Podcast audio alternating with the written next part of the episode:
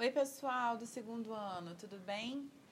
Vamos lá. Nós temos para corrigir uma lista de exercícios que eu passei para vocês na última aula sobre complementos verbais. Essa lista foi produzida por mim e pelo professor Adolfo da 2002, tá?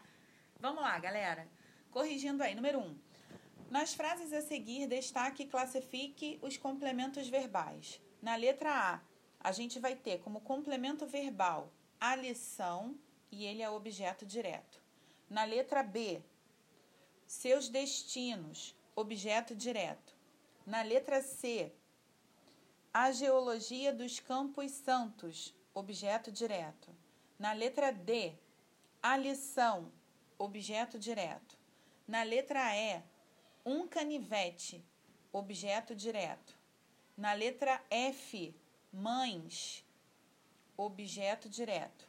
Na letra G, um diploma, objeto direto. A sua mãe, objeto indireto. Na letra H, dela, objeto indireto. Ok?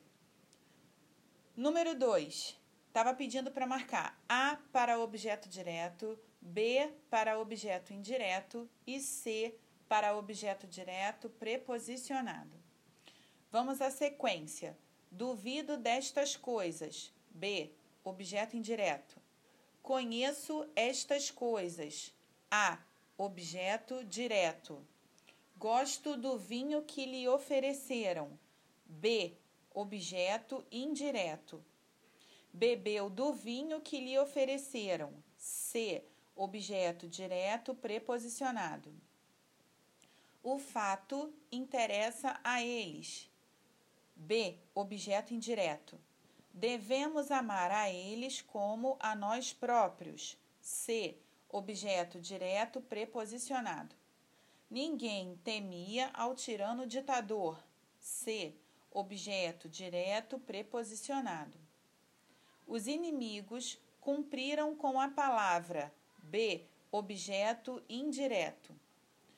O policial sacou do revólver para enfrentar o perigoso bandido. C objeto direto preposicionado. Faltava de tudo naquela casa. C. Objeto direto preposicionado. Número 3. Analise o pronome oblíquo e indique sua função sintática. Na letra A, ye, objeto indireto. Na letra B, o, objeto direto. Na letra C, nos, objeto indireto. Na letra D, me, objeto indireto. Na letra E, te, objeto indireto. Na letra F, nos, objeto indireto. Na letra G, te, objeto indireto. Na letra H, me, objeto indireto. Vamos lá. Número 4. Relacione as colunas de acordo com a classe gramatical e a que núcleo se complementa. Ih, li errado, de novo. Relacione as colunas de acordo com a classe gramatical a que o núcleo do complemento verbal pertence. Galera, desculpa, mas é que minha filha tá brincando com o pai, tá essa barulheira aí. Vamos lá, coisas de coronavírus, período de isolamento. Vamos lá. Na letra A, ela estava consciente de tudo, o termo destacado era tudo. É, a gente vai ter aí pronome, tá?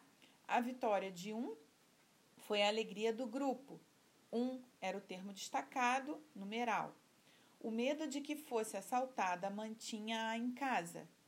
Oração. Eles têm admiração pelo pai.